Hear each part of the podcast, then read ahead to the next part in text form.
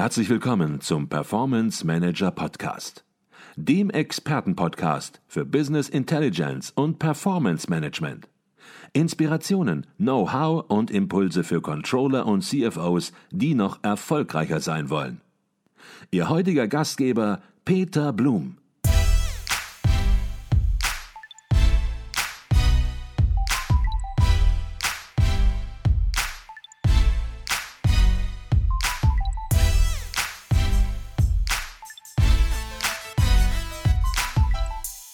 Herzlich willkommen beim Performance Manager Podcast. Mein Name ist Peter Blum. Internationale Grenzschließungen während der Corona-Pandemie haben globale Lieferbeziehungen von heute auf morgen massiv gestört. Ressourcenknappheiten haben die Anfälligkeit internationaler Lieferketten sehr offensichtlich werden lassen und Unternehmen weltweit mussten und müssen umgehend darüber nachdenken, ihre Versorgungssysteme neu auf und sicherzustellen. Teilweise bis heute nur mit mäßigem Erfolg.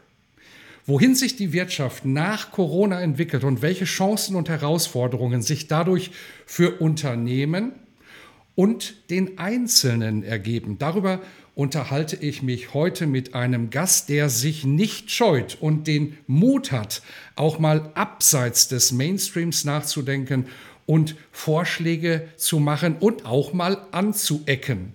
Professor Dr. Thomas Straubhaar ist Professor für Volkswirtschaftslehre, insbesondere internationale Wirtschaftsbeziehungen an der Universität Hamburg. Doch zunächst mal herzlich willkommen bei uns im Podcast Professor Dr. Thomas Straubhaar. Ja, guten Tag, Herr Blum, und vielen Dank für die Einladung. Ich freue mich auf das Gespräch mit Ihnen. Ich freue mich auch aufs Gespräch und bin gespannt, was Sie heute Morgen an Mehrwert liefern, wo andere sich möglicherweise bestätigt sehen, aber andere sich auch aufregen werden über das, was Sie sagen. Jetzt ist es ja so, dass die deutsche Wirtschaft, viele mögen sich daran vielleicht gar nicht mehr erinnern, schon vor der Pandemie in einer Transformation war.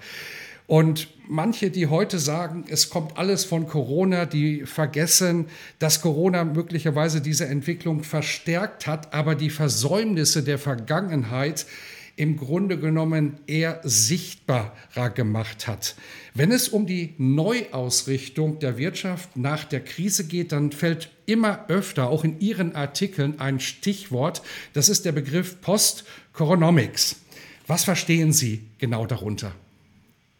Im entscheidenden Punkt ist es das, was Sie gerade eben angesprochen haben, nämlich ein langfristiger Trend, der eigentlich schon lange äh, vor Corona begonnen hat und jetzt einfach durch Corona noch einmal verstärkt worden ist. Ich habe das mit drei Ds versucht äh, zu veranschaulichen. Äh, das erste ist im weitesten Sinne alles, was mit Demografie zu tun hat, äh, Alterung der Gesellschaft, demografischer Wandel, äh, Fachkräftethemen, das ist äh, alles, was mit Demografie zu tun hat, das erste D. Das zweite D ist äh, Digitalisierung und das haben wir in der äh, Corona-Krise natürlich ähm, alle äh, leibhaftig vor Augen geführt, was damit verbunden ist, dass plötzlich eben äh, sie nicht mehr Güter hin und her schieben oder Personen hin und her wandern, sondern dass sie da Daten transferieren, so wie wir das jetzt heute auch tun. Normalerweise denke ich, wären wir in einem Studio zusammen und würden uns Person zu Person gegenüber sitzen. Jetzt sind wir getrennt in Homeoffices und es sind digitale Signale, die zwischen uns hin und her äh, verschickt werden und nicht mehr sozusagen der persönliche Kontakt. Das ist das zweite D, also Digitalisierung.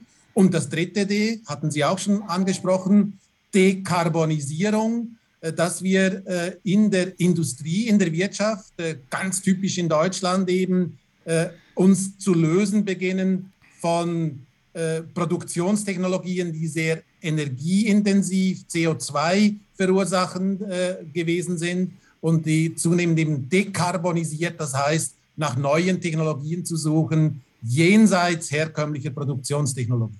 Mhm. Wir werden im Laufe des Podcasts auf alle drei Ds natürlich nochmal intensiv zu sprechen kommen. Jetzt veröffentlichen Sie natürlich eine ganze Menge, äußern sich zu verschiedenen Themen.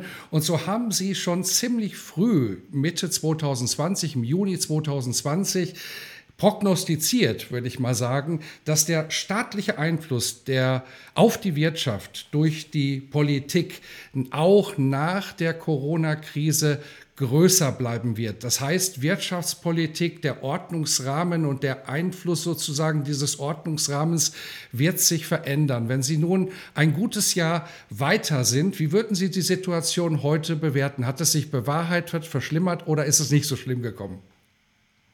Äh, ich denke, unabhängig, ob meine Prognose jetzt äh, richtig oder falsch äh, gewesen ist, haben wir doch gesehen, und das denke ich, hat mich selber auch erschüttert, hätte ich nie geglaubt, mit welcher Rasanz Regeln der Marktwirtschaft über Nacht ausgehebelt und ausgesetzt worden sind. Ähm, wenn Sie mal sich überlegen, da wurden von oben diktiert kleine Geschäfte geschlossen, Kinos mussten schließen, Reisebüros mussten schließen, Friseursalons mussten schließen, Kneipen, Hotels blieben leer, Menschen mussten zu Hause bleiben, Schulen wurden geschlossen. Ich als Universitätsprofessor bin seit anderthalb Jahren nicht mehr im Hörsaal gestanden und habe nicht mehr dort meine Studierenden unterrichtet, sondern ähm, werde sozusagen äh, durch Isolationsvorschriften und Kontaktsperren äh, gezwungen, äh, Dinge zu tun, die ich so vorher nie mir hätte äh, erträumen lassen. Das heißt, ich denke, unabhängig, ob jetzt die Prognose richtig oder falsch war, was wir feststellen ist, in welcher Rasanz der Staat, die Staatswirtschaft Regeln der Marktwirtschaft äh, aushebelt. Und ich denke, das haben viele Unternehmerinnen und Unternehmen natürlich sofort gelernt, dass eben hier Corona ein neues Risiko schafft, das wird ja nicht das letzte Mal gewesen sein, dass wir so eine Krise sehen. Und es wird natürlich dieses zweite D, das ich genannt habe, die Digitalisierung vorantreiben, weil Roboter haben kein Corona-Problem. Die müssen nicht geschützt werden. Die produzieren auch weiter, wenn es äh, sozusagen zu Kontakt- oder Isolationssperren kommt. Das heißt mit anderen Worten, ähm, es wird auch äh, eine Frage der Produktionsabläufe sein, dass in Zukunft jeder vernünftige Unternehmer, Unternehmerin äh, sich mit dieser, mit dieser Disruption, die wir hier hautnah erlebt haben, wird beschäftigen müssen, dass von einem Tag zum anderen alte Regeln nicht mehr gelten. Und damit brauchen wir neue Versicherungsmodelle, wir brauchen neue Produktionsüberlegungen, wir brauchen neue Finanzierungsmodelle, um diese Disruption, die vorher ein Fremdwort war und heute allen bewusst ist, was gemeint ist, Rechnung tragen zu können. Mhm. Ich glaube, wie Sie den staatlichen Einfluss auf die Wirtschaft bewerten, das brauche ich jetzt nicht mehr fragen. Das haben Sie schon implizit beantwortet. Und allein über dieses Thema könnten wir einen ganzen Podcast gestalten. Welche neuen Rahmenbedingungen gibt es und wie stellt man sich auch als Unternehmen oder Individuum darauf bestmöglich ein? Ich möchte ganz gerne auf ein anderes Thema zu sprechen kommen, was aber auch neue Rahmenbedingungen schafft, nämlich ein Schlagwort, das immer häufiger auftaucht, das Sie auch in gewisser Weise zu einem Megatrend herausgestellt haben mit dem Schlagwort Glokalisierung. Glokalisierung fast zwei Denkansätze, würde ich mal sagen, in einem Wort zusammen. Einmal die Globalisierung und einmal die Lokalisierung. Jetzt ist das Thema nicht grundsätzlich neu, hat aber durch Corona natürlich neuen Aufschwung bekommen. Welche besondere Bedeutung hat die Glokalisierung für die Wirtschaft in und nach der Corona-Pandemie? Ich denke, dass wir einfach erlebt haben und gerade viele Unternehmerinnen und Unternehmer das hautnah auch äh, erfahren mussten, äh, dass eben die Globalisierung, die ein Riesenerfolg und ein Riesenthema die letzten 50 Jahre gewesen ist, ähm, neu, ein neues Antlitz äh, erhalten wird, dass eben plötzlich nicht mehr sichergestellt werden konnte, dass die Versorgung der Lieferketten, der Wertschöpfungsketten äh, so äh, reibungslos erfolgte, wie das 50 Jahre mehr oder weniger der Fall gewesen ist, äh, weil auch während Corona viele, viele ähm, Länder nicht nur die Staatswirtschaft reaktiviert haben, sondern auch den Protektionismus und damit auch einem Bedürfnis der Bevölkerung entgegengekommen sind, die eben letztlich sich plötzlich wieder als nationale äh, Solidargemeinschaft verstanden haben. Das beginnt beim Impfen und hört bei der Versorgung mit Masken oder äh, anderen äh, Präventionsmaßnahmen auf. Also die Globalisierung, die sozusagen äh, eine Just-in-Time-Production ermöglicht hatte, äh, erweist sich plötzlich nicht mehr als so stabil, nicht mehr als so sicher. Erinnern Sie sich vielleicht an den Suezkanal, als der sozusagen ähm, blockiert wurde durch einen äh, Containerschiff, das quer stand und nicht mehr mobil war. Äh, dann haben plötzlich hier in, in Deutschland verschiedene Zulieferteile gefehlt und, ähm, und das wird eben zum zweiten äh, Komponente führen, der Lokalisierung. Und ähm, Lokalisierung, wie Sie richtig sagen, Herr Blum, ist im Prinzip die Idee, eine intelligente Kreuzung, eine Mischung, ein neues Zusammenspiel von globalen Aktivitäten mit lokaler Wertschöpfung, kundennahe, an Ort und Stelle äh, zu leisten. Und da kommen uns eben neue Technologien auch zu Pass. Der 3D-Drucker, der sozusagen erlaubt, passgenau vor Ort beim Kunden ähm, die Dinge so zu fabrizieren, so zu spezifizieren, auch maßgenau, kundengerecht. Äh, und das ist eben der Vorteil der lokalen Produktion vorzugehen. Das heißt, ein paar Komponenten werden weiterhin global bleiben, andere werden lokal genutzt werden müssen. Und wenn ich noch darf, mein Paradebeispiel, mein absolutes Top-Lieblingsbeispiel ist in der Medizin. Äh, da wurden früher ähm, medizinische Teile äh, dezentral äh, sozusagen in einzelnen Hubs ähm, äh, produziert. Äh, nehmen Sie so einen Stint für, für Herzinfarktvorbeugung oder wenn Sie äh, andere Teile sozusagen vom, vom, vom Hüftgelenk bis eben ähm, zu anderen Prothesen oder Hörgeräten oder äh, Sehgeräten wie Brillen produziert haben, dann wurden die früher sehr stark ähm, arbeitsteilig hergestellt äh, und, und, dann zum Kunden geliefert und der musste dann nehmen, was sozusagen an Standardangeboten verfügbar war. Heute wird das sozusagen vor Ort gefertigt, passgenau ihrer körperlichen Konstitution entsprechend wird die Prothese, wird der Stint, werden Hörgeräte, werden optische Geräte Augennetz heute eingelasert. Also das ist alles heute lokal möglich. Die Technologie ist zwar global, einzelne Teile sind global, aber es wird an Ort und Stelle so präzise spezifiziert. Und das meine ich eben mit Lokalisierung. Das ist eigentlich eine super gute Entwicklung, weil sie von beiden das, äh, die Vorteile ähm, verbindet. Äh, irgendwo die, die Economies of Scale der Globalisierung, der Standardisierung nimmt und dann die lokale Spezifikation trotzdem ermöglicht. Mhm.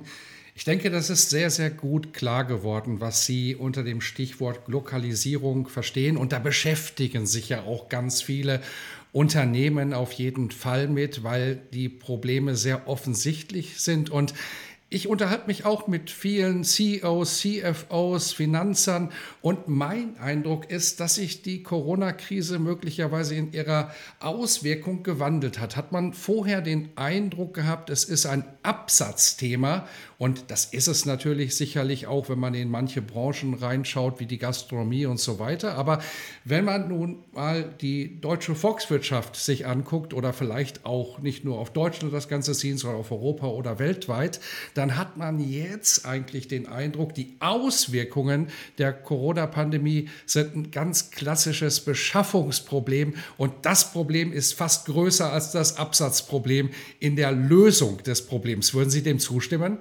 Absolut. Ich meine, Sie haben das jetzt wunderbar zusammengefasst, was äh, natürlich äh, unterschwellig in meinen Äußerungen ähm, enthalten war. Sie haben völlig recht, weil das Absatzproblem, das konnten wir durch die Staatswirtschaft relativ elegant lösen, indem einfach der Staat in Europa noch unterstützt von der Europäischen Zentralbank mit äh, Negativzinsen und äh, in dem Sinne mit einer Flut von neuen Geldströmen, die in die Wirtschaft gepumpt wurden, äh, gelöst werden konnte. Der Staat hat sozusagen das Absatzproblem übertüncht. Er hat einfach dafür gesorgt, dass wenn Private kein Geld mehr hatten, um etwas sich leisten zu können, dann kam der Staat und hat das Geld den Menschen gegeben, damit die Menschen konsumieren und über den Konsum wurde die Produktion sozusagen abgenommen und die Beschäftigung gesichert und damit schien alles wunderbar ähm, gut gelöst.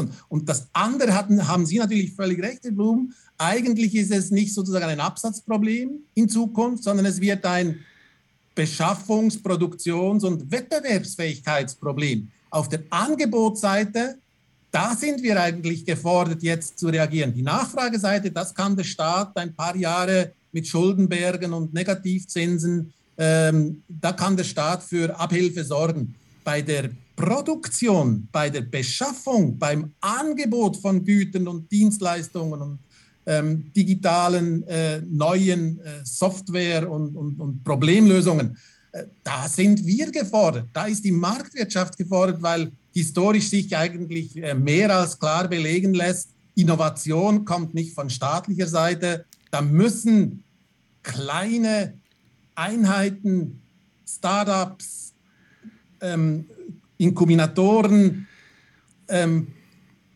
in Firmen Innovationszentren dafür sorgen, dass da neue Ideen kommen. Und das wird die Herausforderung der nächsten Jahre sein. Gelingt es uns auch in Deutschland, dieses Beschaffungsproblem, diese Produktionsseite so zu dynamisieren, dass wir mit anderen Ländern, die in der Digitalisierung weiter vorangeschritten sind, mithalten können. Mhm.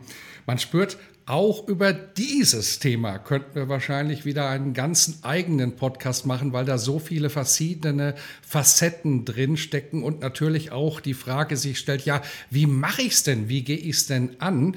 Aber wir wollen heute natürlich auch das große Bild ein bisschen zeichnen und Sie sehen weitere größere Trends auf die Wirtschaft zukommen, Megatrends. Vielleicht können Sie hier nochmal einen Überblick geben, was die Megatrends sind, denen die deutsche Wirtschaft oder die Wirtschaft überhaupt ausgesetzt ist? Ich will vielleicht nochmal äh, das mittlere D der Digitalisierung etwas äh, erläutern, weil da denke ich, wird das deutsche Modell äh, auch in ganz besonderer Weise ähm, vor neuen Herausforderungen stellen. Wir haben ja die letzten 50 Jahre im Prinzip die Exportwirtschaft äh, vorangetrieben. Exportwirtschaft hat eigentlich geheißen, dass wir die Vorteile der internationalen Arbeitsteilung und Spezialisierung genossen haben. Deutschland hat sozusagen das Know-how, das Kapital, die Maschinen geleistet, um damit in China billige Produkte herzustellen, die dann wiederum importiert wurden und damit uns hier in Deutschland das Leben verbilligt haben als Konsumentin und Konsument. Das war im Prinzip die Arbeitsteilung der Vergangenheit. Da ging es darum, in immer größer werdenden Containerschiffen immer mehr Produkte über die Weltmeere zu verschieben. Was wir aber eben sehen ist, und das hatten wir auch schon vor Corona gesehen, dass ähm, immer mehr Risiken, auch jenseits von Corona, zum Beispiel Versicherungsrisiken, ähm, Finanzierungsrisiken, politische Risiken, äh, Zulieferengpässe auf Straßen oder in der Logistik, ähm, äh, diese Vorteile des alten Modells gedämpft haben. Und parallel dazu wurden neue Technologien der Digitalisierung ähm, vorangetrieben, die eben ermöglicht haben, dass wir anstatt Waren hin und her zu schieben, Daten hin und her schieben. Denken Sie mal beispielsweise, wie Sie Musik konsumieren. Als ich ähm, mein erstes Taschengeld verdient habe, da habe ich mir noch ein ähm, Kassettenrekordergerät äh, gekauft, um damit Musik speichern und dann bei Bedarf wieder abspielen äh, zu können. Äh, dann kamen irgendwo nach den Kassetten kamen die, die CDs, die die äh, Vinyl-Schallplatten ersetzt haben. Dann kam nach den CDs so langsam der Übergang zu elektronischen Streaming-Angeboten. Und heute habe ich zwar zu Hause immer noch eine riesen Kassetten- und CD- und Schallplattensammlung, gebe aber zu, das hat mehr nostalgische Bedeutung und eigentlich höre ich nur noch Spotify oder Stream, äh, gestreamte Musik. Und, und, und das ist eben der Ersatz. Früher ging es darum, äh, CDs hin und her zu schieben, Bücher hin und her zu schieben, Zeitungen hin und her zu schieben, Architekturmodelle hin und her zu schieben. Und, und jetzt ähm, geht es eigentlich nur noch darum, wie schnell ist das Datennetz bereit, mir neben Spotify und Netflix und äh, Online-Medien äh, alle Dinge sozusagen über digitale Signale zu vermitteln. Und das ist für Deutschland nicht so ganz einfach, weil wir waren haptisch, wir waren Ingenieure, wir waren Techniker, die gerne was in den Händen haben. Und jetzt sind wir plötzlich in einer Wirtschaft, in der es nicht mehr um Haptik geht, sondern um Speed auf Breitbandnetzen, auf neuen Modellen. Und das sehen wir ja, wie zum Beispiel das deutsche Arbeitsrecht sich damit schwer tut, das immer noch glaubt, wir arbeiten 9 to 5 und stempeln in Fabriken. Und, und dabei sind wir schon längst irgendwo in einer Ökonomie, die rund um die Uhr arbeitet, von zu Hause aus, manchmal von dort, von hier, von einem anderen Ort. Und das sind neue Herausforderungen, für die wir nur ansatzweise erst gewappnet sind.